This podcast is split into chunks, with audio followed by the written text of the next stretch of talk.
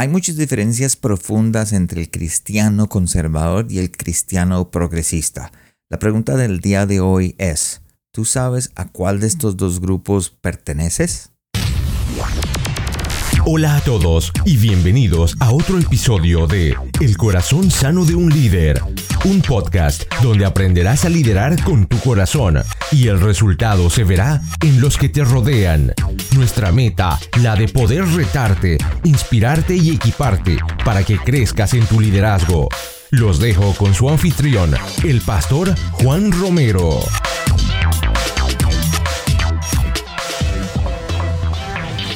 Hola y bienvenido al episodio número 93 de este su podcast El corazón sano de un líder donde creemos que equiparnos no es opcional, es vital para nuestro crecimiento personal y el resultado se verá en las personas que nos rodean. Desde la ciudad de Calgary, en Canadá, les habla su anfitrión y su servidor Juan Romero. Gracias por acompañarnos el día de hoy, gracias por estar aquí.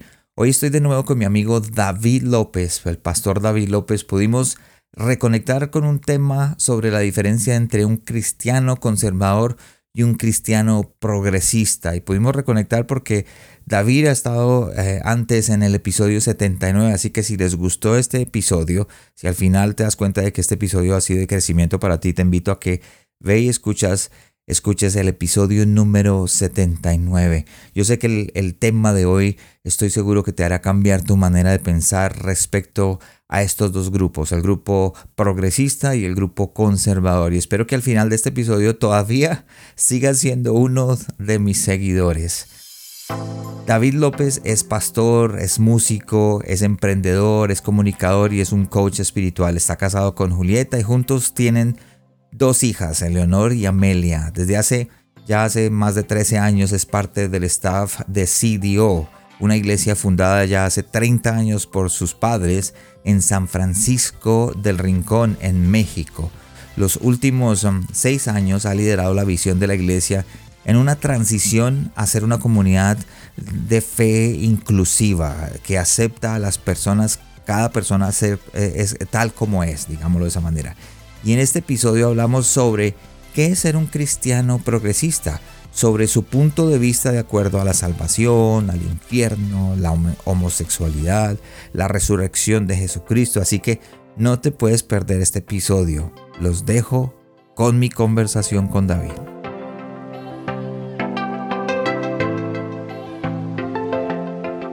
David, gracias por estar de nuevo eh, en el Corazón Sano, un líder. Gracias por acompañarme y apoyar este, obviamente, este proyecto que tengo y me encanta tenerte. Un gusto, amigo, un gusto estar acá. Siempre es un placer conversar contigo. Y gracias por reconectar, ¿no? Porque hemos reconectado. Para aquellos que nos escuchan por primera vez, eh, David, David López ya estuvo con nosotros en el episodio número 79, así que si quieren, si lo que les gustó el día de hoy, Vayan, escuchen ese porque ese también está espectacular. David tiene unas ideas y tiene algo que decir. No es una persona que dice cosas por decir, sino que tiene algo que decir. Y esa es la razón por la cual eh, te invito hoy. Y como siempre, empezamos con la primera pregunta. Cuéntanos dónde estás y qué mueve tu corazón. Pues igual, de nuevo, un honor estar acá contigo otra vez, amigo. Y estoy en San Francisco del Rincón, Guanajuato, área metropolitana de León, en México, el país de los tacos, de la salsa, de los sombreros buenos y los tenis. Eh, he, estado ya casi un poco más de 10 años como pastor en la iglesia que fundaron mis papás hace ya unos 34 años que la fundaron. Tiene casi mi edad la iglesia. Y en los últimos dos años eh, he, tratado de más denominarme como coach espiritual que como pastor. Y al final es, una cuestión de terminología, ¿no? De repente como el pastor se tiende a ver como una figura que tiene la última palabra y me gusta más verme como un coach que genera preguntas para que cada quien encuentre sus propias respuestas. Entonces estoy ahí tratando de, de hacer un experimento que creo que ya te lo había comentado hace un año que hablamos, ¿no? De crear una, una iglesia donde podemos coexistir distintos tipos de pensamiento y, centrarnos bajo el principio que es la virtud del amor, que fue la predicación de Jesús. Y me decías que qué es lo que me mueve, creo que eso es lo que me mueve, ¿no? Me mueve el darme cuenta que los seres humanos somos capaces de amar y cuando amamos traemos transformación positiva a nuestra vida y a la vida de los demás. Y cuando yo veo ¿Cuál fue el mensaje de Jesús? El mensaje de Jesús siempre fue ese, el amor. Sus acciones y su predicación iba centrada sobre cómo amar. Entonces, al final de cuentas, creo que algo que ha movido mi vida en los últimos años ha sido, primero que nada, eh, poder tratar de aplicar lo más que pueda a mi vida, eh, esta virtud del amor, y después inspirar a otros para que también vivan con la virtud del amor. Ok, gracias. Y sabes, una cosa me encanta. Eh, te sigo, veo lo que haces, tus Instagrams, tus cosas, y creo que tienes una forma de pensar muy diferente a muchas personas que conozco. Y pues obviamente si tú ves mi edad, tengo 52 años, he crecido en, en la iglesia desde que tenía como 15, no, no fui como tú que, que, que viviste la iglesia desde que naciste, pero eh, y eso va a ser otro podcast, yo creo que entre unos, eh, unos ocho, un año, otro podcast del el, el, cómo fue que creciste en la iglesia y sobreviviste y todavía estás aquí. pero pero la, la idea de, del episodio de hoy es que eh, tienes un, un, Instagram nuevo que se llama el Pastor Progre. Ajá, un Pastor Progre. Un Pastor Progre. Instagram. Y es por eso que quiero invitarte, porque muchos de los que me escuchan son pastores y líderes y muchos tienen obviamente personas a cargo, personas que están creciendo dentro de la iglesia. Y hay un movimiento que yo lo veo como movimiento en este momento, que es el, el progresista, el progresivo, el, el, ser cristiano progresivo. Y tenemos amigos mutuos en los cuales yo he aprendido, por ejemplo, contigo, y voy a ser sincero, desde hace mucho, desde que te conocí, empecé a ver lo que tú haces lo que hace Andrés Marín, que es eh, alguien que, nosotros dos conocemos, Abner Trejos. He aprendido por medio de ellos de que hay una, como una, un movimiento de cristiano progresista. Me puse a investigar y viene desde hace muchos años. Lo que pasa es que creo que en nuestra cultura latinoamericana no se ha visto muy, eh, muy a fondo, sino hasta hace unos pocos años, me imagino, no sé, yo por lo menos hasta hace muy, muy poco, dos años empecé a, verlo. Pero Hoy quiero que, definamos qué es un, cristiano progresista versus un, cristiano conservador. Que mm, los pastores entiendan de que está allá afuera y que vamos a, conocer personas que tienen estos pensamientos y que de pronto los que me escuchan digan, bueno, ¿saben una cosa? Yo soy fundament, yo soy fundam o conservador, digámoslo de esa manera, y yo soy progresista. ¿En dónde caigo yo? Entonces, eh, para empezar, em, Em, empecemos, ¿qué, ¿qué, es ser un cristiano conservador? Sí, pues creo creo que en, en nuestros días el, el, que es cristiano conservador es aquel que básicamente se rige bajo las doctrinas y los dogmas que la tradición ha venido eh, trayendo y estableciendo a lo largo de los siglos de la iglesia. ¿no? Entonces, eh, especialmente algo, algo que he notado mucho en, en, el cristianismo conservador es que el cristianismo conservador se rige mucho por las doctrinas paulinas. O sea, Pablo fue, fue un, un genio, la verdad es que fue, fue un genio para su época, y él desarrolló la primera teología en base a la persona de Jesús de Nazaret. Y el, el, cristianismo conservador toma un peso muy fuerte a esta teología que generó Pablo. Ahora, la teología que generó Pablo fue una teología que se centra en el Jesús resucitado. Si somos muy honestos y leemos las cartas paulinas y después las cartas de sus alumnos, eh, que, que, fue la escuela paulina, eh, podemos ver cómo siempre se habla de lo que hizo Jesús después de haber resucitado. Muy poco se habla o nada, básicamente, en, en las cartas que son meramente paulinas, las siete que escribió Pablo, no se habla nada de la vida de Jesús. En las otras siete que escribió la escuela Paulina, son esbozos muy limitados, pero nada claro de la vida de Jesús, porque para Pablo la teología está centrada en la resurrección y lo que viene después de esta vida. Ahora, para aquí es importante entender que para Pablo, que pertenece a la escuela apocalíptica, el mundo ya se iba a acabar, ¿no? Por eso en su primera carta que escribe, lo primero que Pablo escribe es la primera carta de Tesalonicenses, podemos ver que él dice, ¿no? Que los muertos en Cristo van a resucitar y los que estemos en vida seremos transformados. O sea, Pablo está, está seguro de que la, segunda venida de, Jesús viene cuando Él está vivo. Entonces, por eso su teología se centra en esta idea de cómo estar preparados para el más allá, ignorando mucho el presente y el más acá. Ahora, lo extraño es que hace más de dos mil años que se creía que ya regresaba y no regresó. Y nuestra teología sigue estando muy centrada en el más allá y hemos ignorado de una manera abismal el presente y el más acá. Y la, la, la, teología conservadora pues tiene mucho este tinte, ¿no? Que fue un tinte que después fue evolucionando con el paso del tiempo, con los padres de la iglesia, después con, las reformas, eh, hasta llegar a nuestros días, pero que está muy centrado en, esta cuestión eh, de seguir las escrituras de una manera muy literal y de tener un enfoque así enorme en el más allá. Por eso el enfoque central del cristiano conservador es poder convencer a la mayoría de personas de que tienen que aceptar el mensaje para asegurar su más allá. O sea, el mensaje conservador tiene muy poco énfasis en la salvación del aquí y el ahora. Tiene un énfasis centrado en la salvación de la eternidad.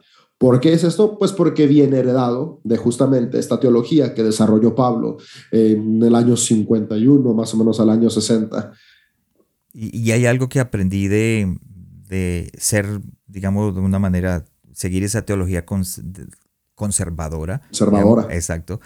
Em, de que hay muchas cosas que son erróneas, que a raíz de que de, de sus creencias pasaron los años y se establecieron como si fueran la verdad.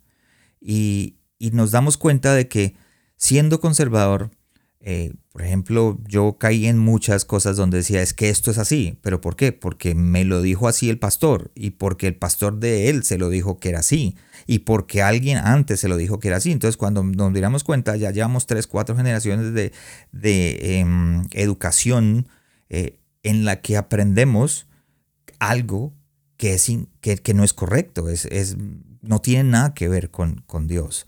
Entonces, eh, creo que esa es, es, parte del, de la parte conservadora, ¿no? No sé si, estoy... Sí. Sí, completamente, ¿no? Y, es que, al final en, en la misma palabra, conservador viene de conservar las cosas como están, no cambiar. Ahora, si somos muy honestos, los conservadores del siglo XXI pues son muy diferentes a los conservadores del siglo XVII. siguen manteniendo eh, este sesgo que es muy humano, que es el, el fundamentalismo, que es la intransigencia, el, no permitir que nada salga de, de cómo ellos lo interpretan. Pero, pero, pero han cambiado, aunque dicen que no. Y yo me he dado cuenta que una, una de las frases que más les gusta decir a nuestros hermanos y amigos conservadores es, nosotros tenemos el evangelio de la primera iglesia. Nosotros sí tenemos eh, la, doctrina de Jesús. Y yo cuando escucho esto es como, a ver, espérate, espérate, tiene la doctrina de Pablo, no la doctrina de Jesús. La doctrina de Jesús es muy diferente, de hecho, abismalmente diferente a la doctrina de Pablo. Y, en este afán de conservar, de no cambiar, creo que uno de los, de los grandes eh, problemas que hay es al no querer abrir nuestros ojos a ver cómo pueden cambiar las cosas, por siglos no nos hemos dado cuenta de esta parte, que al ser conservadores somos más paulinos que cristianos, porque cristiano es seguidor del Cristo.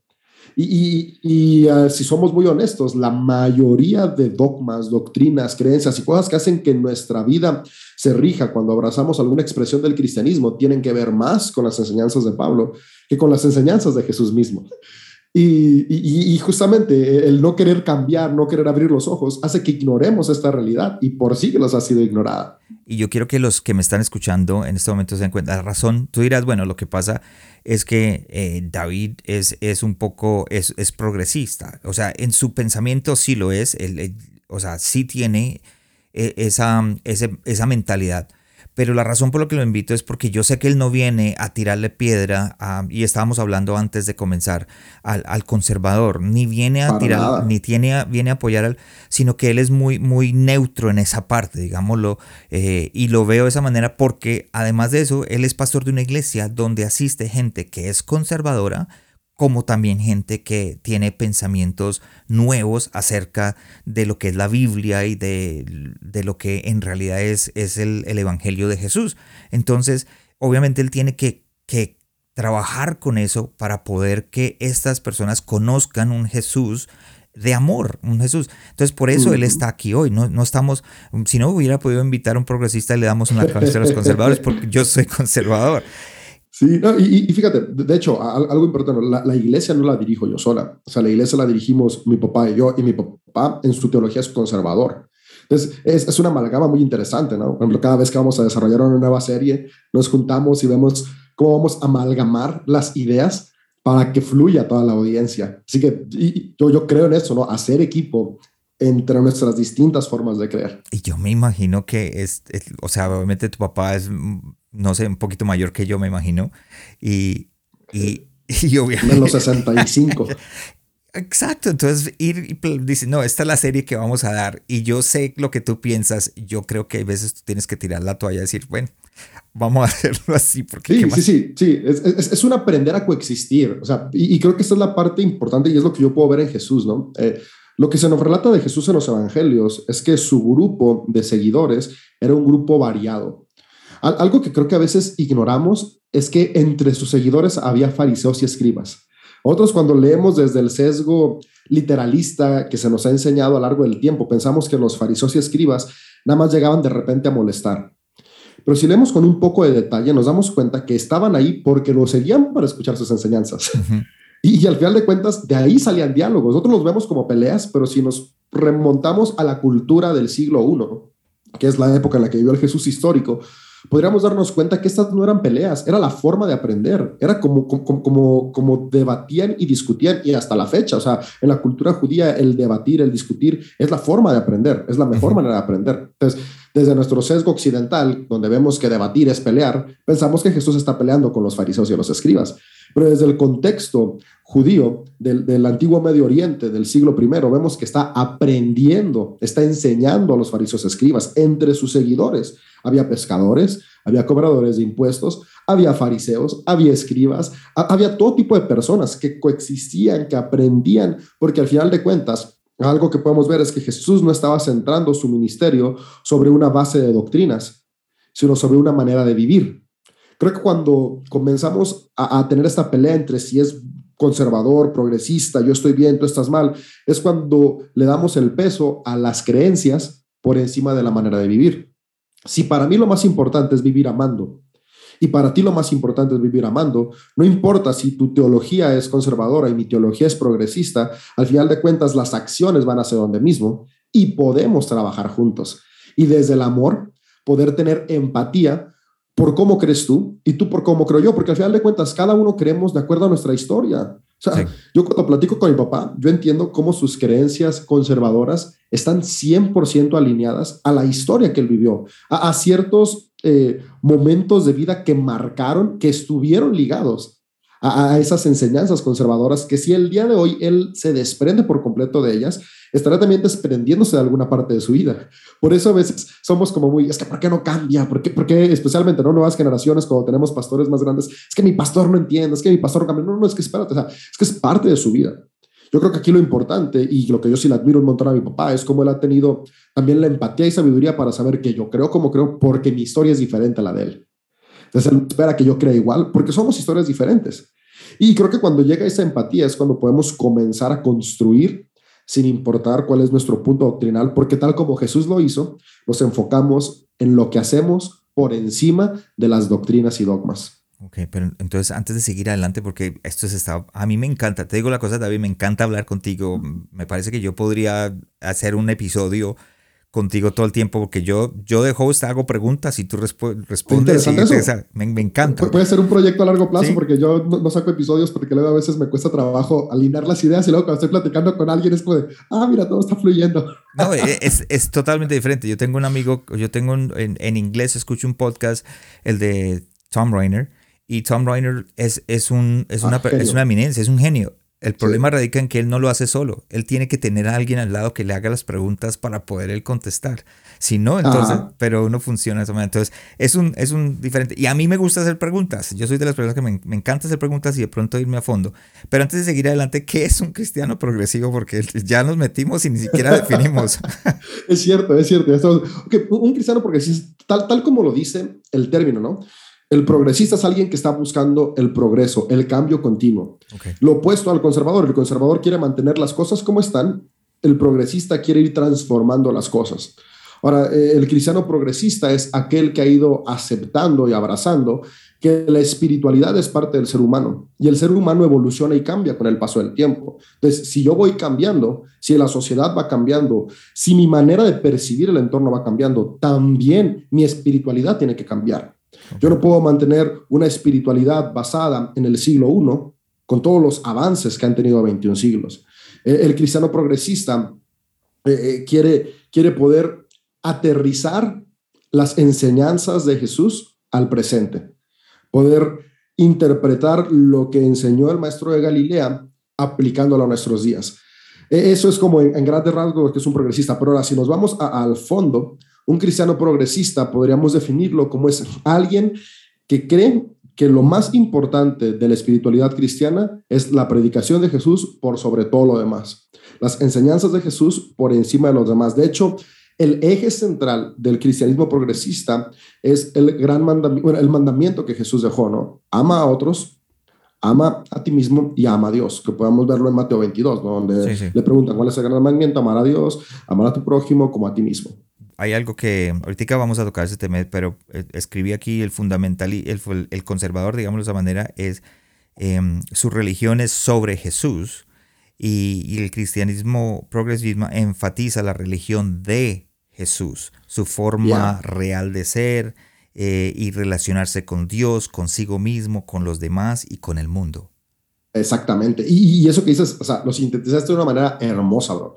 Porque a final de cuentas, el conservador tiene una espiritualidad de Jesús porque tiene la espiritualidad de la escuela Paulina. Paulina estaba enfocado en Jesús. Y de ahí él, él toma las ideas y los demás ya están viendo la percepción que alguien más tenía sobre este Jesús. El cristiano progresista trata de acercarse lo más que pueda a la enseñanza de Jesús, aunque Jesús no dejó nada escrito, pero tratamos de que lo que mueve nuestra espiritualidad sean las distintas perspectivas, las cuatro perspectivas que se nos dejaron plasmadas en los evangelios sobre quién fue Jesús. Ahora, algo importante es que el cristiano progresista, cuando lee estas enseñanzas, las lee con, buscamos leerlas con el criterio amplio de saber que estamos leyendo a un autor y no a Jesús. Y, y saber que, que el hecho de que se le atribuyan palabras a Jesús no significa que Jesús las tuvo que haber dicho, sino que significa que es lo que estos autores recuerdan que más les impactó de Jesús.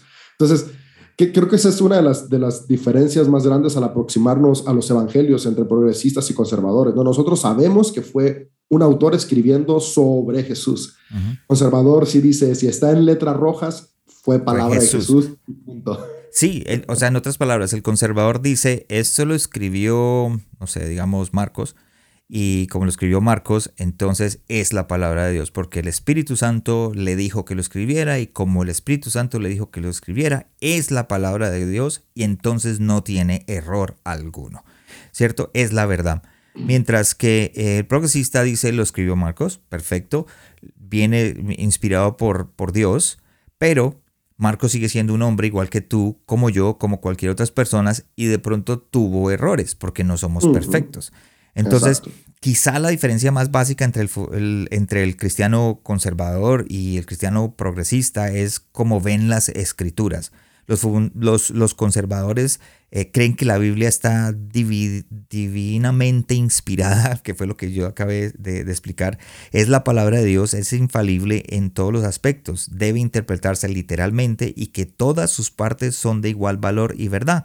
Mientras que los progresistas generalmente también tienen una alta visión de la escritura, o sea, es, es de Dios, y también creen que está divinamente inspirada. Sin embargo, reconocen que la Biblia refleja las limitaciones humanas y los prejuicios culturales de los escritores. Por lo tanto, los progresistas no creen que la Biblia sea infalible. Entonces aquí me van a tirar piedra, me van a tirar comentarios, me van a decir, pero ¿cómo así que la, la Biblia no es infalible? Esto es eh, creo que es el golpe más grande que tiene un conservador eh, de, los, de, los progresistas, el que entender de que la Biblia tiene errores. En lugar de creer que literalmente es la palabra de Dios, afirman que contiene, afirman que contiene palabra de Dios. No, no que es definitivamente la palabra de Dios, sino que contiene palabra de Dios. No sé si puedes explicar un poquito más de eso. Sí, sí, fíjate, creo, que, creo que algo importante ha sido eh, la falta de educación histórica eh, que ha tenido la iglesia. Y, esto lo entiendo porque hubo un momento en, la iglesia que, fue cuando Constantino abrazó el cristianismo como su espiritualidad para nación, donde sucedió algo, ah, pues de esas cosas que dices que mal, pero al mismo tiempo que bien, porque yo estoy convencido que si Constantino no abraza el cristianismo como su fe, no hubiera llegado las enseñanzas de Jesús a nuestros días.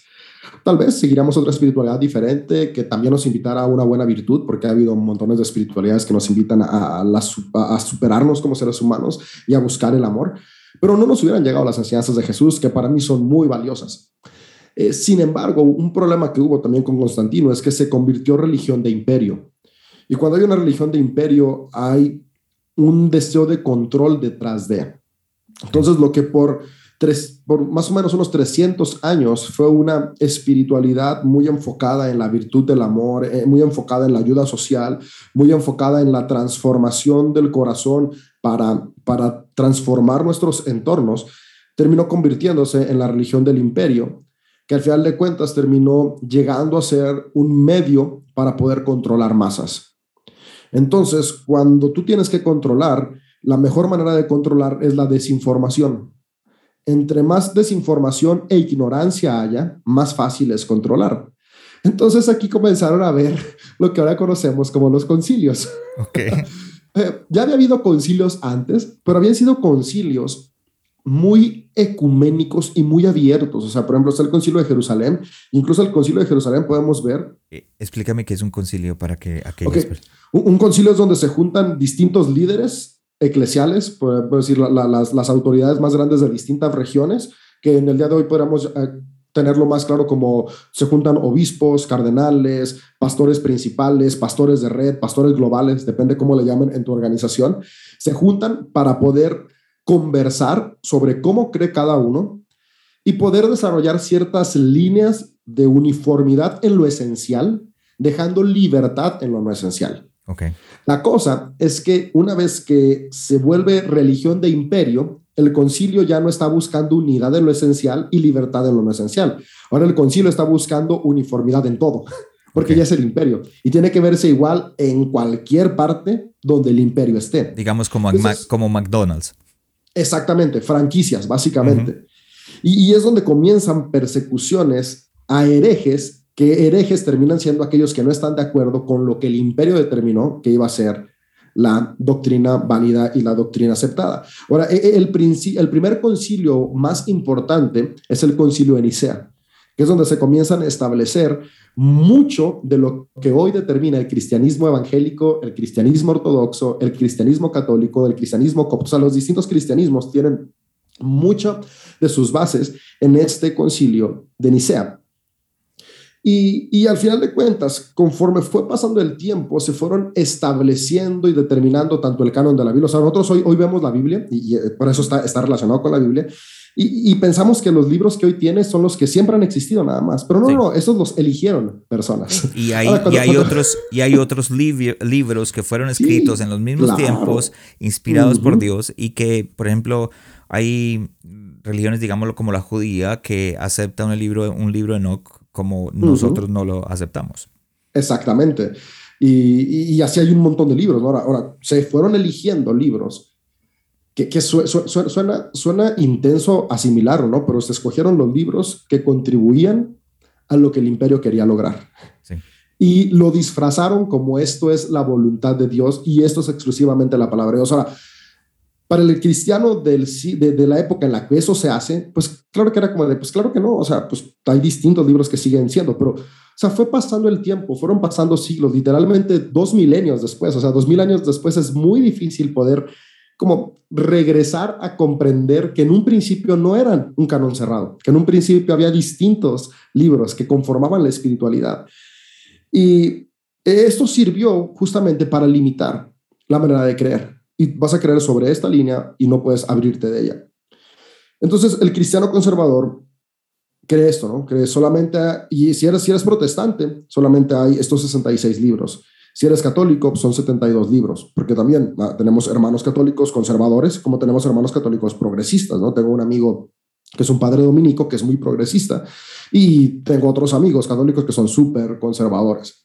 Eh, entonces, se, se cerró el canon, y al cerrarse el canon, pues se limitó hacia dónde se puede creer y también se creó esta, esta eh, teología o esta doctrina, porque no es teología, más bien esta doctrina, de que la Biblia es la palabra de Dios. Y al ser la palabra de Dios, entonces es infalible. Ahora, ¿por qué es infalible?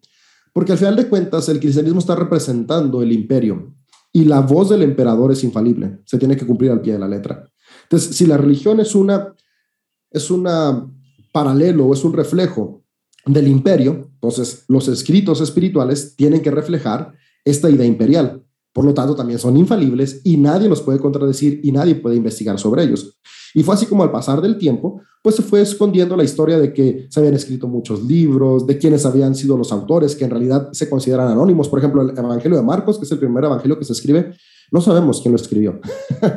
las, las copias más antiguas que se tienen son anónimas. Las copias que después de unas décadas después se pusieron según Marcos porque era como lo que ocupamos empezar a dar un peso, porque gente empezó a leerlo, al ser la primera, el, primer escrito que habla sobre la vida de Jesús, entonces llegaban, ¿y, yo por qué voy a hacerle caso a este escrito? O sea, a mí, a mí ¿qué, me, qué me, qué me asegura que este escrito es verdad? Aunque pues tenemos que ponerle un autor importante, entonces pongámosles que fue Marcos, discípulo de Pedro, el que escribió esto, y entonces ahora sí ya tiene un peso y ahora sí la gente lo puede leer con confianza, pero la realidad es que era anónimo, no sabemos quién lo escribió. La tradición se lo atribuye a Marcos y está muy bien, pero no sabemos quién lo escribió. Y, y, esto es algo que el cristianismo progresista ha, ido aceptando, ¿no? Poder aceptar la incertidumbre de quién escribió los escritos, porque al final de cuentas no se trata de quién los escribió, sino los principios que ahí vienen plasmados para inspirar nuestras vidas. Entonces, el cristiano progresista ve la Biblia justamente desde esta diferencia, lo vemos como un libro humano que nos acerca a Dios. El cristiano conservador ve la Biblia como la palabra de Dios en el ser humano. El problema es que si lo vemos como palabra de Dios, termina contradiciendo al Dios que podemos ver reflejado en Jesús. Porque termina, terminamos viendo como un, como un Dios esquizofrénico con múltiples personalidades, que se contradice, que no sabes cuál es, quién es. Y, y si eso es palabra de Dios, entonces o Dios cambió, o Dios está loco, o Dios no sabía lo que decía. Y como que eso termina siendo más herejía que otro. Y luego cuando tú dices un pastor conservador, pues tienen ya un montón de malabares para poder explicar estas cuestiones, pero, pero termina siendo ilógico. Y, y siempre terminan diciendo, es que esto es por fe, no debes de razonar. Y yo creo que uno de los problemas más grandes del cristianismo conservador es limitar el razonamiento humano. Tú puedes ser conservador motivando y promoviendo el razonamiento humano y decidir, ok, yo decido por voluntad propia mantener ciertas ideas dogmáticas y teológicas conservadoras, pero porque las pensé, porque las mastiqué, porque las estudié y es lo que me convenció, no porque es lo que me dijeron que tenía que ser. Hablaba con César Soto en uno de los episodios anteriores y yo le preguntaba eh, cómo podemos abrir como pastores esa eh, la mesa para que estas personas que jóvenes, porque la mayoría son jóvenes, los que vienen creciendo, aprendiendo un poco más, porque ya tienen a Google, ¿cierto? Entonces, ellos, ya no comen entero. El pastor le puede decir, es que, no, eh, no ¿saben una cosa? Eh, el, el, el, censo fue Dios fue el que le dijo a David que lo hiciera. Y van y, y, googlean, digamos de esta manera, y, se dan cuenta de que eh, eh, más adelante la misma Biblia le dice, no, no fue Dios, fue el, el, diablo el que, el satán. Entonces, cuando menos acuerde, esta persona dice, ¿cuál, ¿cuál de los dos es? Y entonces va a hablar con el pastor y el pastor le dice, es, es, es esto, y, y es lo, lo que yo digo que es, y tienes que creerlo con fe. Entonces, ahí es donde empezamos a tener ese, ese golpe entre el, cristiano conservador y el cristiano progresista, ¿cierto? Hay muchas cosas, hablaste algo importante, em, las cartas paulinas, aprendiste que, que, para el conservador todas son de Pablo, pero la realidad no es así, la realidad es que unas son de Pablo y otras son de los discípulos de Pablo, pero pongamos, pongámoselas todas a Pablo, lo que acaba de decir de Marcos, eh, investigan, aprenden más, eh, tienen, tienen ese amor y, ¿cómo se llama? Esa sed de aprender de Dios, pero no quieren quedarse con lo que ha venido pasando de generación en generación en generación, iglesia en iglesia, para que nosotros digamos, sí, es así. No, no sé si estoy, estoy de, eh, de pronto estoy diciendo mentiras, pero por ejemplo, aquí coloqué algunos ejemplos de las diferencias entre las personas, los cristianos conservadores y los progresistas. Entonces, por ejemplo, la manera de ver la salvación. Claro. Eh, no sé si me, de pronto me, das un, algo para que la gente como que diga, ok, es que yo creo que este episodio se lo vamos a pasar a, a Ems Cárdenas, un amigo de nosotros, para que lo ponga ahí en, en One Progresismo para Domis. Ya sé. es que creo que ahí, por ejemplo, la salvación, el, el, punto más, más diferencial es que el, para el cristiano conservador o, desde la teología conservadora, eh, la salvación es después de esta vida, ¿no? La, salvación que importa es al más allá, a dónde se va a ir tu alma. Ahora, este es un concepto que venimos arrastrando pues desde muchísimos siglos, ¿no? Los egipcios ya en el 10.000, 12.000 antes de Cristo ya, ya, ya comenzaban a tener estas ideas de, de para dónde va el alma, ¿no? ¿Qué pasa después de morir? ¿Existe algo más? El ser humano, parte de nuestra evolución cerebral, ha sido la búsqueda de trascendencia. Por eso es que el día de hoy podemos disfrutar de monumentos tan increíbles como pirámides, templos, espacios, porque eh, eh, es la, el deseo humano de trascender una vez que pasamos de esta vida. Y esa idea ha ido evolucionando, ha ido evolucionando, ha ido evolucionando hasta distintas perspectivas que después llegan con los griegos. Y, para los griegos, uh, uno de sus como aportaciones, que para mí no fue muy buena, fue la aportación de quitarle valor al cuerpo y a esta vida y creer que el cuerpo y esta vida es despreciable y lo único que tiene valor es lo que te hace trascender. Para, para los griegos el alma estaba muy ligada a las ideas, a la mente. Entonces esto es lo importante, el cuerpo no sirve, pero la mente, las ideas sí, y, va a trascender en algo más. Entonces eh, ah, hubo una dinastía de faraones, que fue la dinastía Ptolomea, que fue una dinastía griega que gobernó el área del levante mediterráneo, que por lo tanto donde está la región de Judea pertenece a esa área. Y eh, esta dinastía Ptolomea, eh, los faraones, eh, tenían una, una, perspectiva muy interreligiosa y ecuménica, que querían integrar las distintas formas de pensamiento que estaban a su alrededor. No, no eran como de, de es mi idea y punto. ¿no? E-, ellos estaban integrando. Y los judíos que estaban en esa área, en esa época, ya tanto en la región de Lefantina como en Alejandría, había, había una buena cantidad de judíos que estaban teniendo influencia vieron que la ética de los judíos tenía algo que les llamaba mucho la atención porque era una ética que estaba muy enfocado en el cuidado social. Ahora, esto nos lleva, nos remonta a cómo surgen las naciones judías, ¿no? Los, los judíos vienen de, una, de una historia de nómadas del desierto. Y para un nómada del desierto, la hospitalidad es fundamental, porque cuando tú te encuentras otro nómada, tienes que ayudarlo para que sobreviva. Entonces, e, e, esta hospitalidad con los siglos fue trascendiendo a una ética de responsabilidad social muy buena, tan buena que inspira a estos eh, dirigentes eh, egipcios que de, origen griego, esta dinastía Ptolomea, al punto que dicen, ok, sus escritos queremos conocerlos y es donde surge la Septuaginta. Eh, y, aquí algo importante es que así como ellos se ven inspirados por la ética judaíta, los judíos también se ven inspirados por la filosofía helenística. Y comienza un proceso de helenización del pensamiento judío. Y en este proceso de helenización también se comienza a ver el cuerpo como malo y el alma como buena, desde la perspectiva que ellos tienen. Entonces, cuando llega Pablo, Pablo tiene una escuela súper helenista. Y para Pablo este cuerpo es causa de tentación, este cuerpo es causa de pecado. Para, para Pablo el morir es ganancia. para, para, Pablo el despojarnos de este cuerpo es la meta, es llegar al cielo. Y, y se crea un cierto desprecio por el presente y una aspiración, una idealización a la salvación con un cuerpo nuevo que ya no va a ser imperfecto. Entonces, e, eso fue evolucionando al punto de que la salvación para el cristiano comienza a enfocarse en el más allá. Yo aquí no puedo hacer nada, aquí sufro, aquí todo está mal, aquí mi cuerpo es lo peor, aquí mis tentaciones, mis pensamientos son lo peor, pero acepto a Cristo, trato de vivir lo más, eh, privando los placeres del cuerpo lo más que se pueda porque es lo malo, y enfocado en que voy a estar un día en otro lugar donde sí voy a poder gozar sin problemas y me voy a salvar allá.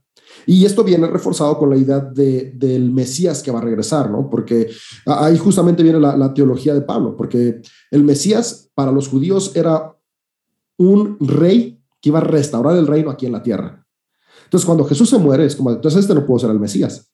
Pero Pablo, no, no, espérense, sí, sí es, porque va a regresar a restaurar el reino, porque lo importante no es aquí, lo importante es allá. Por eso va a venir de allá para acá. Salió de aquí, de aquí regresa y viene para acá, porque viene con estas ideas helenísticas. De lo bueno está en el otro terreno. Y por eso él creía que venía en su tiempo. Exactamente. Y, viene a eliminar este cuerpo imperfecto para darnos un cuerpo perfecto. Y eso podemos leerlo constantemente en sus siete cartas, ¿no? Primera de los tesalonicenses, Gálatas, primera y segunda de Corintios, Filipenses, Filemón y Romanos, que son las siete cartas de Pablo. Ahí podemos ver cómo, cómo siempre está hablando, ¿no? De, de este cuerpo no, pero viene un cuerpo nuevo, un cuerpo que sí es. Entonces, e, esto influenció tanto, porque la verdad es muy esperanzador, porque la verdad la vida es difícil, los entornos son complicados. Ahora, si te soy muy honesto, creo que lo más difícil que a nosotros nos ha tocado vivir como generación es la pandemia y ahora este conflicto bélico que no sabemos en qué va a terminar. Pero, pero si somos muy honestos, ha, habido épocas más complicadas. Y claro, si tú enseñas una teología de, de hay algo mejor en el más allá, pues es, pues sí, yo lo quiero, yo lo quiero porque aquí no sé qué puedo hacer. Entonces, la salvación conservadora es en el más allá. El problema que yo le veo es que el más allá es incierto. no sabemos si existe o no existe. y por estar enfocados en el más allá, desperdiciamos el más acá. Ahora, la salvación progresista, desde el cristianismo progresista, ahora, voy a hablar de mi perspectiva de progresismo, porque hablar de cristianismo progresista es igual como hablar de cristianismo conservador. El cristianismo conservador está en miles de denominaciones y cada denominación tiene también como sus propias ramitas. Igual, el progresista está en distintas expresiones y podría decirse que yo estoy en las que estamos como más, ah, ¿cómo se dice? No sé cuál palabra decir para no sonar más, más más alejadas del conservadurismo, por así decirlo. Pero, pero en general, el, el, cristiano progresista en, sus distintas expresiones ve la salvación aquí y ahora. O sea, el, el, cristiano progresista no está pensando en qué va a pasar con su alma, sino qué va a pasar con su cuerpo. Es, tengo este cuerpo, tengo esta vida, ¿qué voy a hacer para ser salvo aquí? ¿Qué voy a hacer para, para ser transformado aquí? Ahora, ¿de dónde surge esta idea? de las enseñanzas de Jesús. Sí, eso iba a decir, o sea, viviendo aquí en este momento, aplicando las enseñanzas de Jesús. Exactamente. Y aquí es donde yo veo la diferencia, ¿no? Creo, que algo que, que, a mí me llamó mucho a ser progresista fue justamente porque en una época de mi vida yo estaba muy, muy, confundido con distintas cosas, ¿no? Ya como pastor, pastor conservador, más conservador de lo que pensé que era. El otro día me puse a escuchar unas predicaciones desde el 2012 y me asusté de las barbaridades que decía. A ti te pasó, lo, a ti te pasó lo mismo. Yo tengo, yo uso OneNote, yo, yo uso OneNote de Microsoft para que, donde escribo todas mis prédicas y fui unas a las del 2013, 2012 y empecé a leerlas y yo dije, híjole, yo sí era conservador. Sí, no, yo era súper, por aparte conservador, fundamentalista de esos que que, o sea, que literalmente predicaba eh, que el infierno es lo que ya llegaba y arrepiéntete o te vas al infierno. Y yo, como, no puede ser, no puedo creerlo. eh, pero, justamente en un momento de crisis me, me, dediqué todo un año, todo un año, lo único que leí y lo único que estudié fueron los cuatro evangelios. Durante todo ese año no leí otra cosa de los escritos que conforman la Biblia, más que los evangelios. Y eso comenzó a cambiar. Mi cabeza fue como, a ver, espérate. por, por mucho tiempo he creído cosas distintas a lo que aquí viene que cree e hizo Jesús, que es la figura central de la espiritualidad que yo estoy siguiendo. Y eso comenzó a moverme un montón, al punto donde yo empecé a ver, Jesús era alguien enfocado en el aquí y ahora. Jesús era alguien enfocado en la transformación de la mente aquí. Jesús pocas veces habla de lo que va a pasar en el más allá.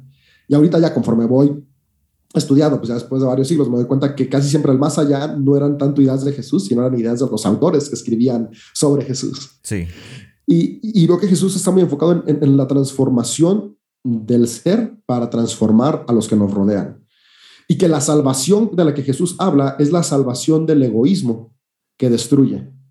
Y, especialmente cuando yo empecé a ver cómo, y tal vez esto lo oscila con algo que, también nos diferencia cristianos y conservadores, como cada vez que Jesús hablaba del infierno, no estaba hablando de un lugar de tormento eterno, sino que estaba hablando de un basurero a las afueras de Jerusalén, Básicamente lo que Jesús decía es, cada vez que tú no vives con la virtud del amor, estás tirando tu vida a la basura. Entonces no tires tu vida a la basura, mejor vive amando, porque el amor transforma aquí, trae la salvación aquí. Cuando él decía, la salvación ha llegado a esta casa, era de, esta casa o este lugar ha comenzado a vivir bajo la virtud del amor, está comenzando a dejar el egoísmo para transformar su presente. Entonces, la salvación progresista es una salvación del aquí y el ahora, del presente. Ahora, dentro de los progresistas hay distintas ideas. Los progresistas más conservadores, que puede sonar a un pleonasmo, es como de, ok, me salvo aquí y ahora, porque salvarme aquí y ahora me salva también en la eternidad. Los progresistas más distantes del conservadurismo, como yo, es, me salvo aquí y ahora, porque no sé qué viene más allá. Y como no sé si hay más allá o no hay más allá, no tengo esa certeza, pues me enfoco en el aquí y el ahora.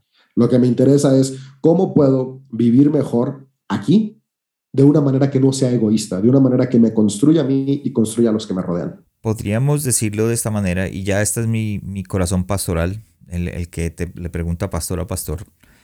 Em, por muchos años yo y empecé, yo dije, no, yo no puedo predicar solamente salvación. Y eso pasó hace muchos años.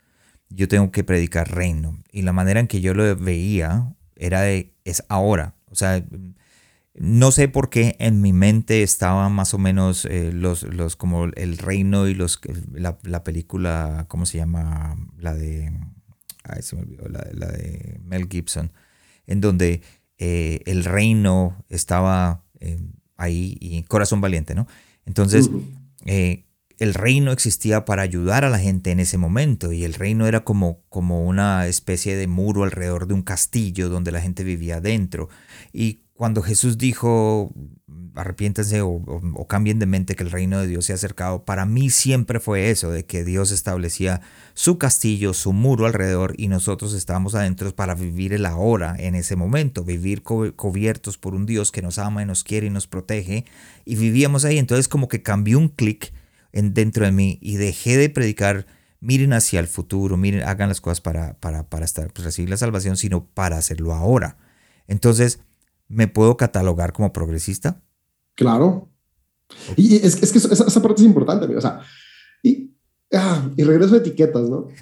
creo, creo, que lo que podríamos aprender es que, es que se vale ser progresista en algunos aspectos, manteniendo cierta cuestión conservadora en otros. O sea, se vale. Y, y, y yo creo que al final de cuentas, o sea, y esta es una verdad, todo cristiano tenemos cierto aspecto progresista, porque al final de cuentas es, es parecido a la deconstrucción, quien dice, no, es que la deconstrucción, a ver, el simple hecho de, abrazar el cristianismo evangélico es una deconstrucción. Deconstruiste un pensamiento para abrazar otro pensamiento. Sí. Entonces, creo, que como, como cristianos, si eres alguien que, que, se da la tarea de cuestionar, porque, porque sí, sí soy consciente que hay quienes prefieren no, no, no, no moverle. Una vez platicaba con alguien y, y les oyes, pero es que ¿qué no lees, qué no estudias, qué no ves, que, que, también es colega de nosotros, también es pastor. O sea, mira, a mí no me gusta cuestionar nada. Yo las dos veces que me he hecho preguntas, me ha causado crisis que no quiero volver a atravesar. Entonces yo mejor no cuestiono nada, vivo así porque así estoy feliz.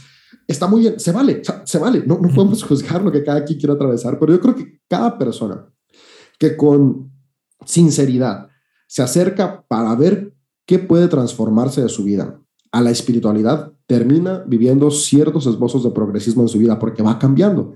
Al final de cuentas, es lo que incluso hasta mismo Pablo, en la base del conservadurismo, dice, ¿no? Vamos renovando y transformando nuestra mente. Es, es como, como la luz de la aurora que va cambiando hasta que el día llega. Entonces, eh, sí, podríamos decir que, que en, en, aspectos, o sea, yo conociéndote y platicando, hay aspectos en los que eres muy progresista, como hay aspectos en los que puedes ser conservador y está bien está bien. Y creo que todo el mundo es así, inclusive en, en el aspecto político. Una gente dice, yo, claro. soy, yo soy liberal, por ejemplo, dicen, yo soy liberal, pero, uh -huh. pero estoy seguro que si uno se sienta a charlar con esa persona más a profundo, más profundo, perdón, eh, se va a dar cuenta de que tiene leer un poquito de sí. conservador y lo mismo con un, conserva, con un conservador. Entonces, eh, obviamente no podemos ir en mucho, eh, eh, me refiero a, a, a, tan a fondo en, en esto del, del, progresismo porque podríamos durar todo un, un, unos episodios haciendo toda una serie completa. Eh, pero, por ejemplo, vamos, hablamos de la manera de la salvación, de ver la salvación, se diferencia mucho. La manera, la naturaleza de Dios, por ejemplo, el, el juez versus amor. Eh, el infierno, o sea, el infierno como una eternidad versus el infierno como un tiempo, un paso para eh, transformación, no sé, no sé si, uh -huh. si, si, eso es parte también del, del, de cómo se ven las cosas. Sí, en, en el cristianismo progresista vemos, eh, la, la, mayoría vemos el infierno como algo terrenal, o sea, vemos tanto el cielo y el infierno aquí en la tierra. El infierno es las consecuencias causadas por el egoísmo. Por ejemplo, ¿qué, qué, qué infierno más real puede haber que lo que están viviendo ahorita personas en Ucrania? O los videos y es horrible, man. O sea, ah, te, te, destroza el corazón ver lo que están viviendo. Eso es, y, y, solo lo estamos viendo. O sea, estar ahí, la gente que está viviendo eso está viviendo el infierno. ¿Y ese infierno por qué está pasando? Por corazones egoístas. Uh -huh. Porque gobiernos egoístas quieren, quieren, quieren tomar control, quieren apoderarse, es, está, están viendo a las personas como recursos en lugar de como seres valiosos e importantes. Para mí el infierno son las consecuencias causadas por el egoísmo. ¿Qué, qué infierno más grande puede haber que donde papá o mamá son abusivos físicamente? con sus hijos, los golpean, les hablan mal, los tratan mal, o, son irresponsables. eso es un infierno. Por fortuna no me tocó crecer ahí, pero conozco personas que han crecido ahí y, eso es el infierno. O sea, tú, le hablas a alguien de infierno y dices, yo ya estoy viviendo ahí, porque este es el infierno. Entonces, para mí y para muchos cristianos progresistas, el infierno es las consecuencias del egoísmo aquí en la tierra. Cuando dejamos que el egoísmo fluya y por eso recordamos que la salvación de Jesús, o sea, salir del infierno, es cambiar acciones egoístas por acciones de amor. Entonces, cuando cambio por amor, cambia mi entorno y es donde viene la salvación de la aquí y la hora, que, es donde, donde se hilan. Cambio, el, infierno conservador, pues es este lugar de castigo, porque tal como decías hace rato, ¿no? Se ve a un Dios juez, a un Dios policía, que a unos va a, mandar al cielo con sus coronas y calles de oro y a otros a quemarse por la eternidad lo cual pues ahí también sería como todo un episodio. Sí, sí, no, es que, por eso es que todo esto es, o sea, es... es... algo importante, perdón que te interrumpa aquí con el infierno, es que luego muchos dicen, pero sí, es que ese no es el infierno bíblico. Yo vuelvo a, decir, ¿no? Es que como, leemos la Biblia en nuestra traducción, y nosotros cuando leemos que Jesús hablaba, leemos la palabra infierno y ya tenemos el concepto de Dante Alighieri del infierno, entonces creemos que Jesús también estaba pensando en eso. Pero en griego no dice infierno, dice Gaena. Y, cuando, cuando, ah, otra palabra que utiliza es Hades o Seol. Pero Jesús, todas las veces que se refiere a, hacia consecuencias que llevan al infierno, es te llevan al Gaena. Y el Gaena es el valle de Ginón, que es el basurero. Entonces, la traducción más acertada debe haber sido basurero. En lugar de que hubieran puesto ahí infierno, debían haber puesto basurero cada vez que dice Gaena. Y creo que nuestra teología hubiera sido muy diferente. Claro. Y como los conservadores dicen, esto es palabra de Dios y es así, entonces es infierno, no se puede cambiar. Exacto. Entonces yo lo que les diría a nuestros amigos conservadores es, aprendan griego y tal vez así podrían darle un poquito más de peso a... Pero aquí voy a apoyar a, Andrés, nuestro amigo Andrés. Si a, nosotros, si a nosotros nos enseñan eso en la, en la universidad, en la teología, cuando nos meten eh, esas clases de que ah, tienes que aprender griego porque si no, no vas a entender la Biblia, entonces te ponen a estudiar tres años griego. Entonces, eh, ¿cómo no enseñamos eso y no lo pasamos? A la siguiente generación. ¿Cómo no lo, no lo pasamos a, a, aquellos, sino simplemente salimos, nos graduamos y seguimos diciendo lo mismo, infierno. Sí, exactamente. Se, seguimos con nuestra versión, ya sea Reina Valera, NTV, la que sea que hayas abrazado. y, exacto, o sea, una vez me decía, entonces todo cristiano tiene que saber griego. No, no, no, no todo cristiano. Yo sí creo que, que todo, todo, todo cristiano que se dedica a inspirar y enseñar pues aunque si, si uno aprende griego como tal, sí debería tener un contexto histórico del origen de su espiritualidad. O sea, no, no el origen de su denominación, porque es lo único que te enseñan en el seminario, cómo nació la denominación o no, el origen del cristianismo, no desde un sesgo religioso, sino desde un sesgo histórico. Eh, eh, el origen de la Biblia, cómo se formó desde un desde una honestidad, ¿no? Poder ser honestos en cómo se fueron formando los libros, cómo fue que se fue estructurando, cómo fue que llegó hasta nuestros días. Y creo que eso nos daría doctrinas menos manipuladoras, y más abiertas al pensamiento crítico. Eh, seguimos entonces con, con la, los... Aquí voy a tocar algo que de pronto va a ser difícil para algunos eh, cristianos conservadores. En muchos, inclusive pienso que la mayoría de los latinoamericanos eh, caen en esto. Los cristianos conservadores son anti homosexual, homo, homosexualidad, anti mujer, anti-ciencia, los cristianos progresistas abrazan a las personas del LGBTQ, apoyan plenamente el liderazgo de las mujeres y adoptan plenamente los conocimientos de la ciencia contemporánea. Es difícil, ¿verdad? Si, si, tú eres conservador y me acabas de escuchar y dice, es que yo no estoy de acuerdo con la Biblia dice que los homosexuales no van a ir al cielo, o es la creencia que tenemos, entonces ¿cómo me vas a decir que un progresista entonces va a borrar todo eso? Sí, ah, e, e, estos son temas muy interesantes, ¿no? Porque al final de cuentas terminan, terminan siendo temas de exclusión social de las minorías. Eh, y, creo, que, creo que una vez más aquí viene el problema de a quién le estamos dando más peso a nuestra cuestión espiritual. Y una vez más viene esta idea que yo he dicho en ocasiones, donde sin darnos cuenta somos más paulinos que cristianos. Eh, Pablo fue un hombre judío que aunque ciertamente, o sea, debemos uh, recalcar que sí reconocía la autoridad de la mujer, sí, sí, sí reconoció a la mujer. Podemos ver cómo en distintos pasajes él, habla de mujeres uh, apóstoles. Ahora un apóstol es un dirigente y él seguido habla de mujeres que eran partes dirigentes de las iglesias que él, él veía. Lo que pasa es que le damos más peso a las cartas de sus discípulos. Cuando Pablo escribe, la iglesia apenas está comenzando a tomar estructura. Y después cuando viene la escuela que escribe después de Pablo, que es la escuela eh, de, de Toro Paulina, eh, esta escuela paulina ya tiene una estructura más clara de lo que es la iglesia. Ahora, esta escuela paulina es la escuela donde salen las cartas de Timoteo y de Tito, que son dos cartas que se han utilizado a lo largo de los siglos para poder dar estructura al liderazgo de iglesia. Y estas cartas son muy machistas y misóginas. Ahora, ¿por qué? Porque en el siglo I la cultura era machista y misógina, ¿no? O sea, e-, estas cartas se escriben entre el año 100 y el año 120, principios del siglo II. Una época donde, donde el machismo gobernaba.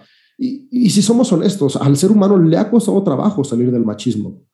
Ahora son ciclos, o sea, yo, yo, yo, voy viendo ciclos. Ahorita hay una queja muy grande sobre cómo el feminismo se quiere poner sobre los hombres y, se está convirtiendo el feminismo a embrismo, que son dos cosas muy diferentes. Por ejemplo, yo soy feminista, apoyo el feminismo, no apoyo el embrismo. El embrismo es lo opuesto al machismo, decir, ok, la mujer es mejor que el hombre. El machismo es el hombre va por encima de la mujer, o el feminismo es buscamos la equidad. Hombres y mujeres somos seres humanos con el mismo valor, con las mismas oportunidades. Y, si vemos la historia, el ser humano ha atravesado, momentos de equidad, ha atravesado momentos de embrismo, donde, donde hubo momentos, las mujeres eran las que tomaban las riendas, las que eran gobernantes, las que dirigían, y hubo momentos de machismo donde era el hombre. Ahora, en la época que se escribe esto, el machismo estaba a flor de piel, ¿no? Los romanos y griegos, con estas ideas eh, helenísticas, eh, habían hecho a la mujer lo peor. O sea, de hecho, los griegos decían que que pues, lo peor que pueda pasar era la mujer. O sea, eh, para el griego, el, como el clímax, bueno, una de las ideas predominantes griegas, porque también había muchas, o sea, lo mejor era poder llegar a reproducirnos sin necesidad de mujer, así como desdoblamiento espiritual, que era lo que iba a pasar como en el más allá, porque la mujer, uy, no, guácala, qué tontos, ¿no? Bueno, cada quien.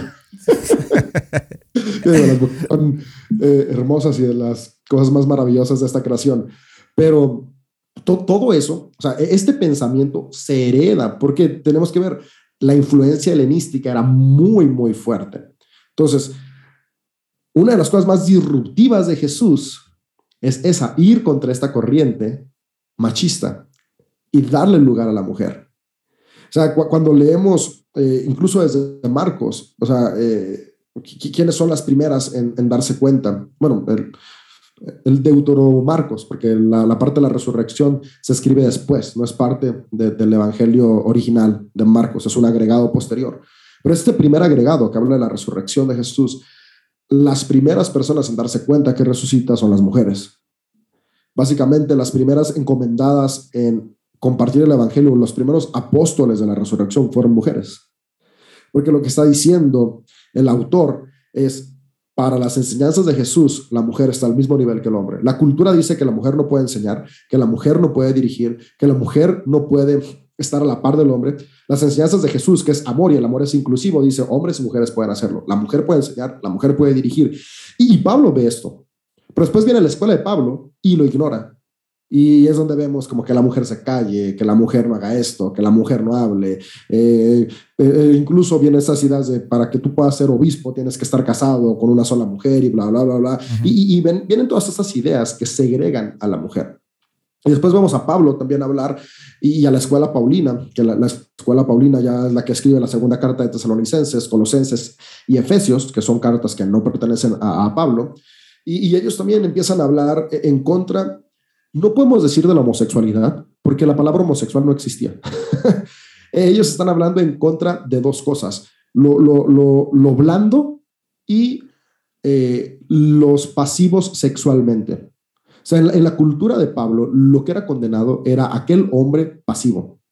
El hombre que tenía relaciones con otro hombre de manera activa no era condenado. Porque ahí lo que se veía mal era tomar la actitud de mujer. Entonces, cuando nosotros vamos y leemos las cartas del Nuevo Testamento lo que están condenando es la actitud pasiva en las relaciones sexuales de un hombre y están condenando el ser blando. Pero cuando tú y yo leemos blando, lo leemos desde nuestro sesgo, porque nuestro sesgo del siglo XXI blando es afeminado. Pero si, si vemos bien cada vez que Pablo habla de, de, ser blandos, e, e, él está hablando de cuestiones de carácter.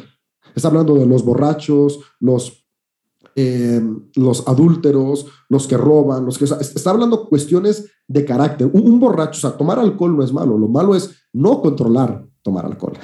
Okay. Eh, tener relaciones con personas del sexo opuesto no es malo tener relaciones de amistad. no, no, saber controlar esa relación para poner un límite es malo, que es donde viene el adulterio. O sea, la, falta de carácter es el problema. Y cuando termina y cierra con lo que hoy se traduce como homosexuales, que en palabra griega es blando, lo que Pablo está diciendo y la escuela paulina está diciendo es los blandos de carácter. que con el pasar del tiempo se les ocurrió ponerle ahí homosexual, que no tiene nada que ver, nada que ver. Pero ¿por qué se puso esto?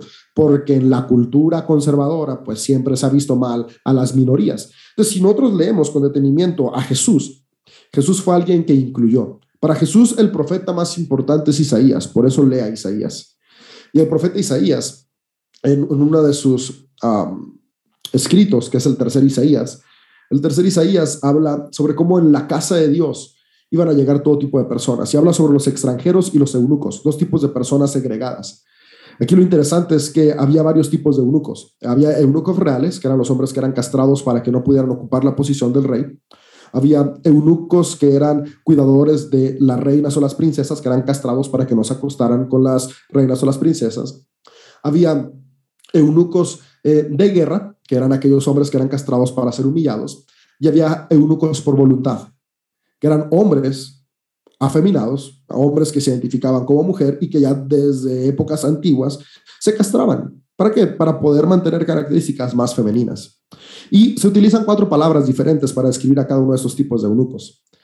Lo interesante es que la palabra que se utiliza en Isaías para hablar sobre los eunucos que van a tener un lugar en la casa del Señor es aquellos que por voluntad propia se castraban porque se identificaban con el otro eh, género.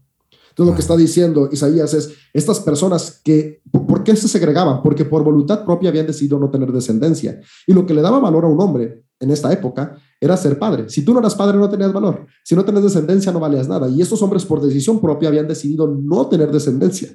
Y lo que dice es, sí, tendrán un valor más grande que haber tenido muchos hijos y serán incluidos en la casa del Señor. Y, este pensamiento está muy marcado, lo podemos ver en Jesús. Y esto ha sido un pasaje muy controversial, pero el pasaje del centurión y el siervo, cuando lo leemos, en realidad no es su siervo, es su amante.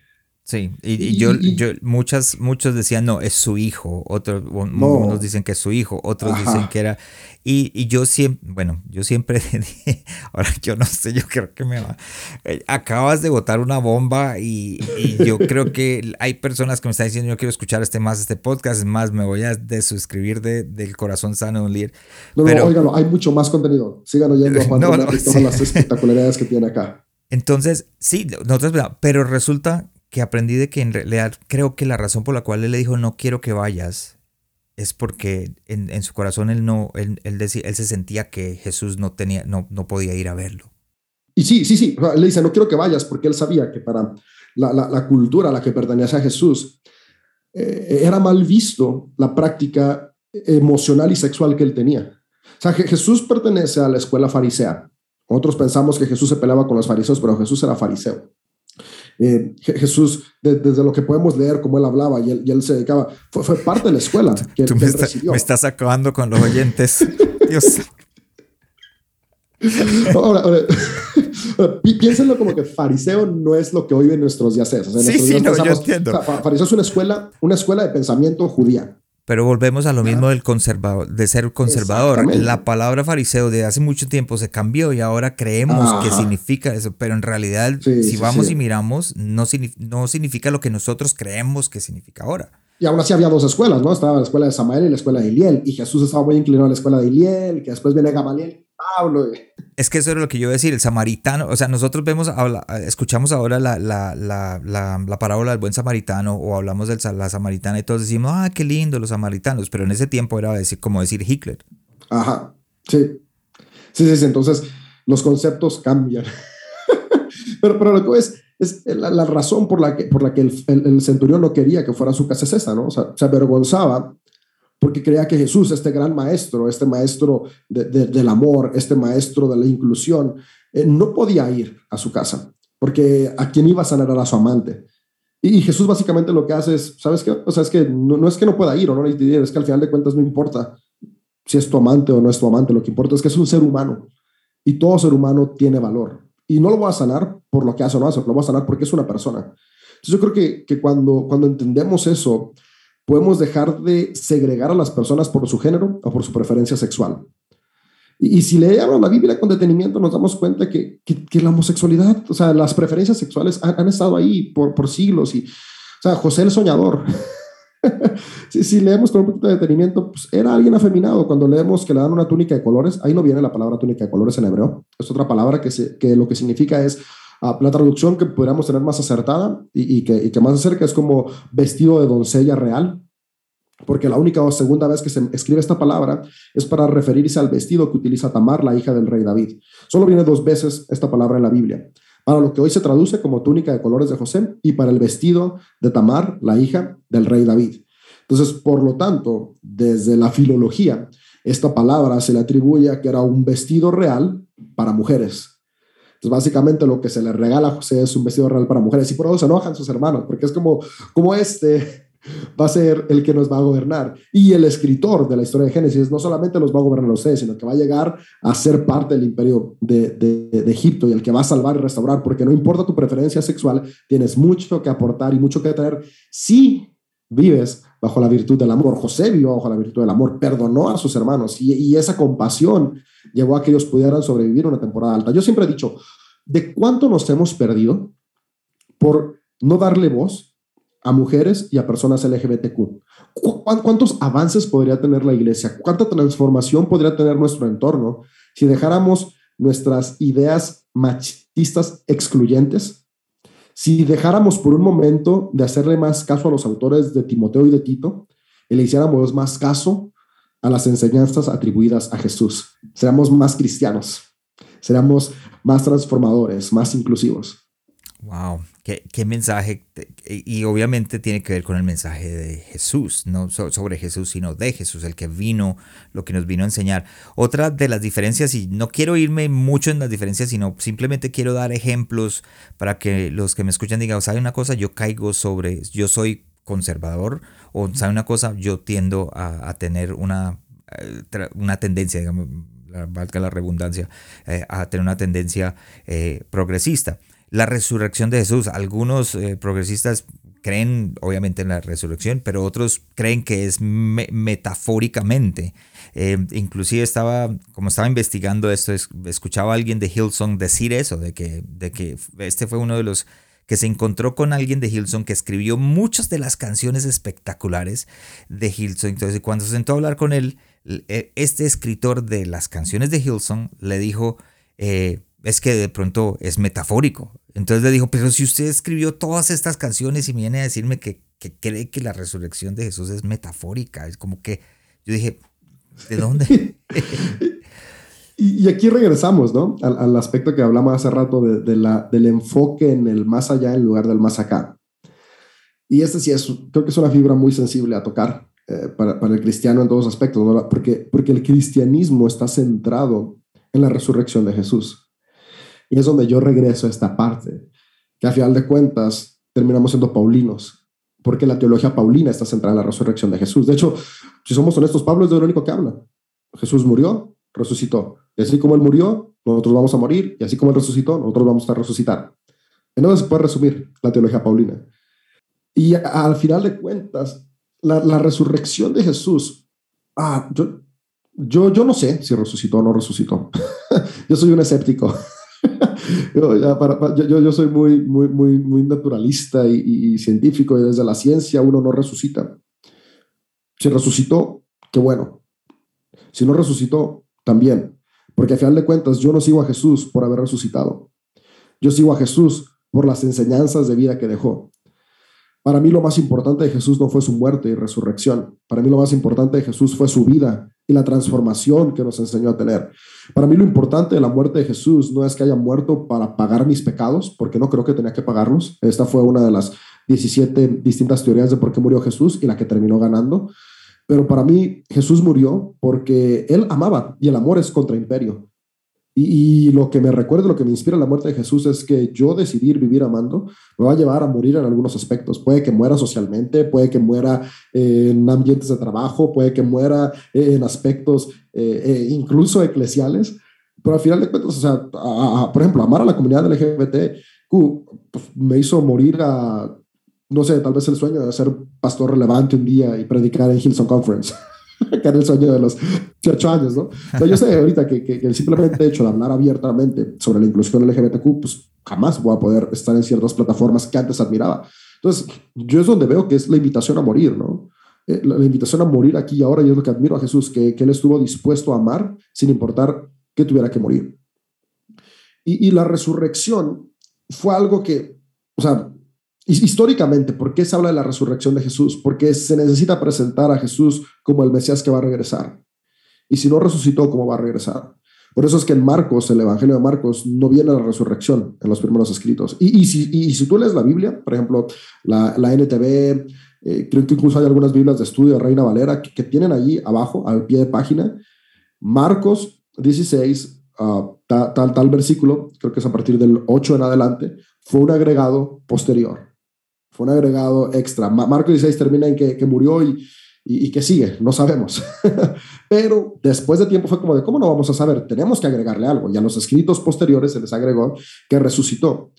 Ahora, para mí la resurrección, de nuevo, eh, la resurrección ha sido un tema que el ser humano ha venido manejando desde que tenemos historia. ¿Y por qué desde que tenemos historia? Porque la historia la tenemos desde la época sumeria y la época egipcia, que son los registros más antiguos que tenemos, que, que ahora ha habido unos, unos, unos descubrimientos arqueológicos eh, más o menos unos 10.000 años antes que Sumeria, pero ya iremos viendo qué, va trayendo esto. Pero desde la época sumeria y egipcia, ya, ya, había esta idea de resurrección, ya había esta idea de, de algo tiene que ver. Y esto surge por esta idea que, que, que dije hace un momento, ¿no? el, el deseo de trascender. Y todos los eh, representantes divinos de las distintas espiritualidades, una característica que tenían, porque al final de cuentas eh, la agricultura formó parte importante de la humanidad durante mucho tiempo, y al ser la agricultura parte fundamental de la humanidad hasta nuestros días, sin agricultura no comemos, las divinidades del ser humano por milenios eran divinidades solares, porque el sol es lo que da vida, el sol es lo que permite el ciclo. Y antes de que se supiera astronomía y conociéramos los ciclos, se creía que cuando el sol se iba, el sol moría. Y al día siguiente volvía a salir, era porque había resucitado. Y entre las distintas teologías, en las distintas expresiones de espiritualidad de la humanidad, siempre ha estado esta idea del sol muere, pero resucita. Muere, pero resucita, porque es el ciclo de la vida. La muerte trae vida. Y después, al ser seres que tenemos eh, divinidades solares relacionadas con la agricultura, el grano tiene que morir para florecer y dar fruto. Y esto lo podemos ver muy claro en, los escritos bíblicos. O sea, ah, ah, si, si no mueres, no hay fruto. Y si mueres, va a haber mucho fruto. Y lo vemos tanto en Pablo como en Jesús, en la parábola del sembrador. ¿no? El, el grano germina y da fruto. Entonces, ah, eh, eh, todas estas ideas es parte del imaginario espiritual del judío del siglo I y siglo II. Por lo tanto, cuando Jesús es Dios, cuando Jesús se ve como el Cristo, el Mesías, el Hijo de Dios, la forma que ellos tienen de explicarlo es la forma que han aprendido sus antepasados a lo largo del tiempo. Estos ciclos de estas divinidades solares, donde muere para resucitar y volver a traer vida. Entonces, cuando se comienza a formular la teología de la persona de Jesús, entonces, ok, Jesús murió, pero no solamente murió, sino que resucitó porque el ciclo de eternidad, el ciclo de vida después de la muerte lleva la resurrección que sigue trayendo vida, que sigue trayendo vida, que sigue trayendo vida. Pero esto ya fue un constructo teológico. No hay evidencia histórica. Es un constructo teológico. Ahora, por fe, y aquí viene lo importante, ¿no? Y es donde es difícil tener las cuestiones. ¿Por qué este autor puede escribir esas canciones? Porque para la fe es una metáfora necesaria para entender que todo lo que muere, muere con un propósito. El propósito de traer más vida. Entonces, mi egoísmo muere con el propósito de que nazca el amor. Mis decisiones destructivas mueren con decisión de que nazcan decisiones constructivas. Mi, deseo de tener la razón muere para poder tener conversación con más personas sin estar aferrado a una sola, a una sola eh, idea. Entonces, eh, si Jesús resucitó o no resucitó, la verdad es que no lo sé. Un cristiano conservador va a decir que sí. ¿Por qué? Porque es un cristiano paulino Y para Pablo Jesús resucitó y ese es el énfasis. Y si tú lo crees, está muy bien. Si eso ayuda a tu vida, está muy bien. Si eso inspira a tu vida, está muy bien. Si dudas de que si resucitó o no resucitó, no ignores la metáfora importante y espiritual que tiene. De que al final de cuentas, morir a ciertas cosas termina trayendo vida. Excelente. Y vuelvo y digo, yo creo que se me van a ir muchísimos seguidores en mi, en mi podcast.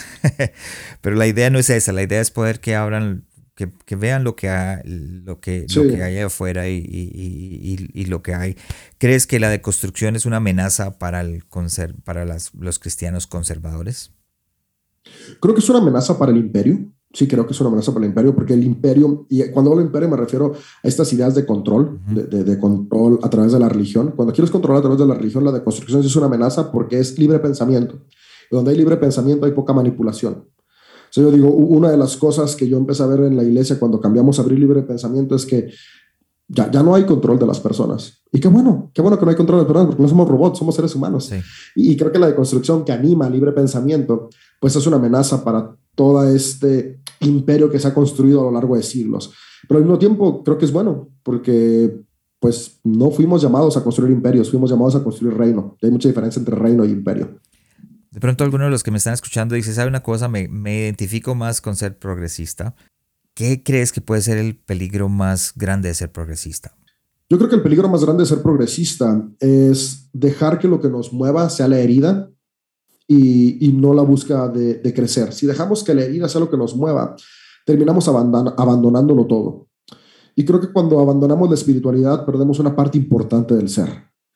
Eh, entonces, a veces por, por la herida, por el dolor, por darnos cuenta, o sea, tú te vas dando cuenta de, híjole, viví engañado por tanto tiempo y, me abusaron por tanto tiempo y, y, eso genera heridas y es como de mejor ya no quiero nada. Entonces yo, yo, siempre animo a ir un paso a la vez ¿no? y, y, siempre ir acompañado de alguien más. Eh, una de las razones por las que abrí el Instagram de un pastor progres es justamente este, ¿no? porque hay, había personas como de ahora eh, estoy viendo esto y ahora que sigue y ahora que es un punto de diálogo, un punto para platicar con, con, dudas, con cuestiones. Entonces no camine solo el proceso de construcción, no camine solo el abrazar ideas progresistas, camina con alguien más, pero sobre todas las cosas yo diría recuerda que se trata de construir. O sea, de construcción no es destrucción de construcción es reformulación de ideas para construir sobre ellas. Entonces, que la deconstrucción no lleve a destruir la espiritualidad, sino construir la espiritual. Puede que termine muy diferente a donde empezó, pero que nunca, nunca, nunca dejemos de buscar que esta virtud del amor sea lo que nos mueva. Independientemente si queremos en infierno, en cielo, en resurrección, en no resurrección, en literalidad de la Biblia o no literalidad de la Biblia, que, que nunca perdamos esto importante, que es que nuestro espíritu nos recuerda que estamos aquí para amar y vivir amando. Sí, y he visto personas, para apoyarte, he visto personas que se catalogan eh, como personas que están pasando por una deconstrucción o que hicieron su deconstrucción de la fe y resultaron abriendo un canal en internet, en Facebook, en Instagram, en YouTube y ahora caen en lo que los conservadores caen. Los conservadores le tiran piedra a lo que hablamos en este momento, de pronto el, el, el LGBTQ, el, em, la, mujer, le tiran piedra a ciertas cosas, pero entonces ahora eh, estos cristianos progresistas lo que hacen es criticar y tirarle piedra a los conservadores, y lo he visto. hay un peligro en eso, ¿no? Sí, porque caemos a un punto de amargura. yo, creo que son procesos, ¿no? Y, yo sí creo que está el proceso, la parte del proceso donde tienes que sacar la ira, y va. Pero quedarte ahí es el peligro. Por eso es el acompañamiento. O sea, yo, yo recuerdo en mi proceso hubo un momento donde estaba muy enojado.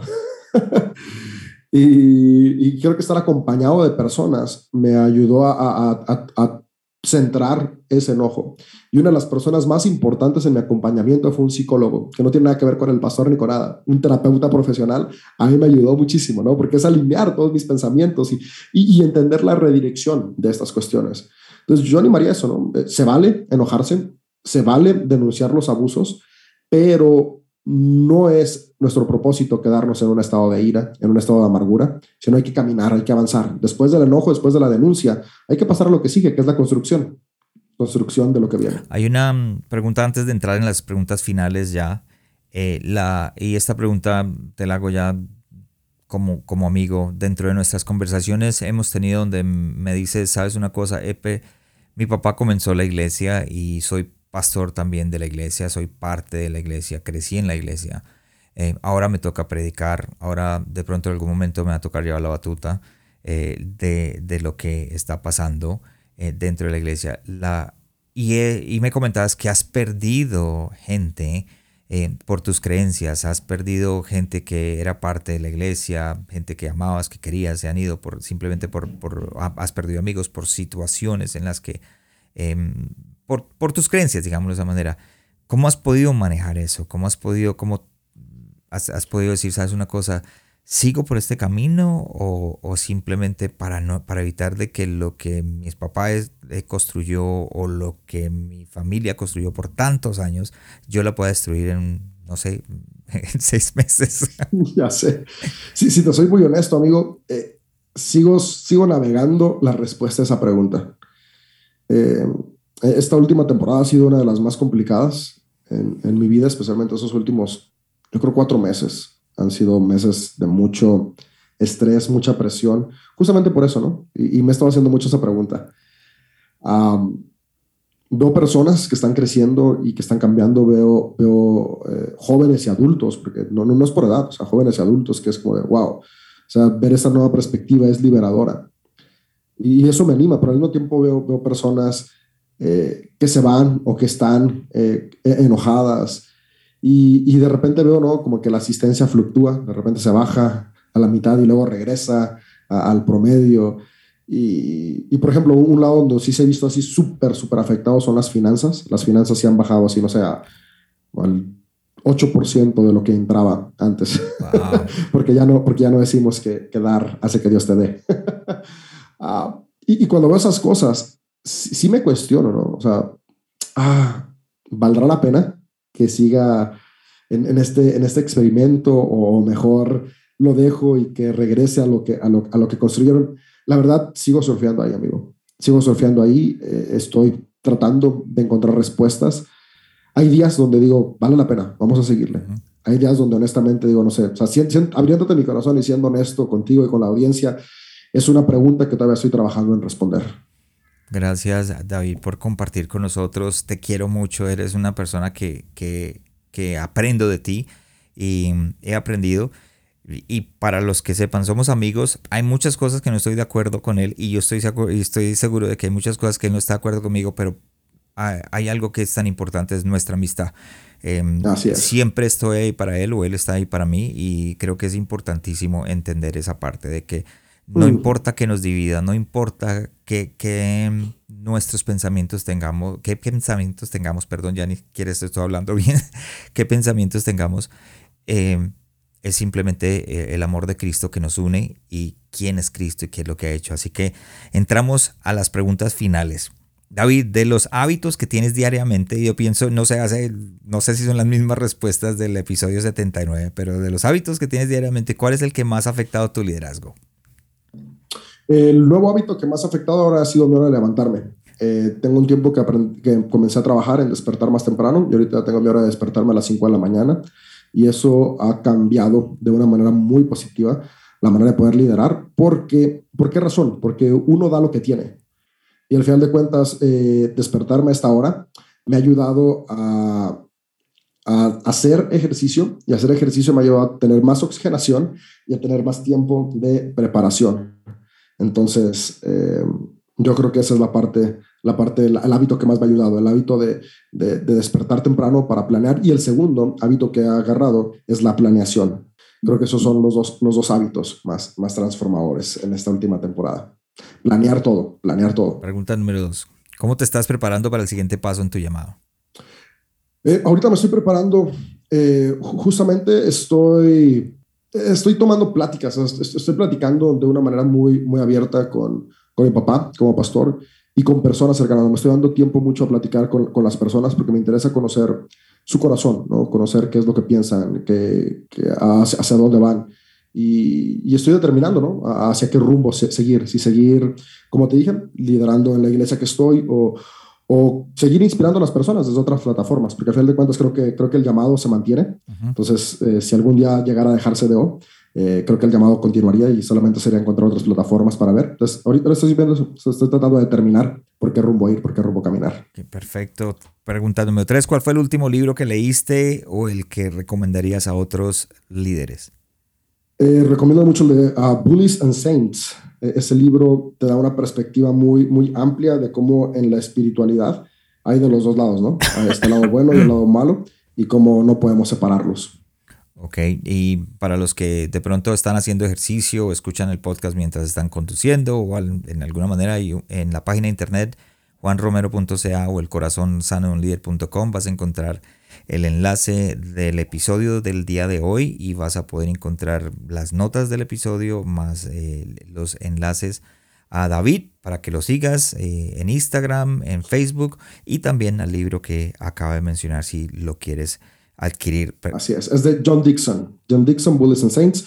Todavía no está en español, para los que leen inglés o escuchan inglés, se los recomiendo y esperemos que pronto por ahí salga en español para la audiencia habla hispana. Perfecto. Pregunta número cuatro, ¿de quién o de qué estás aprendiendo en este momento?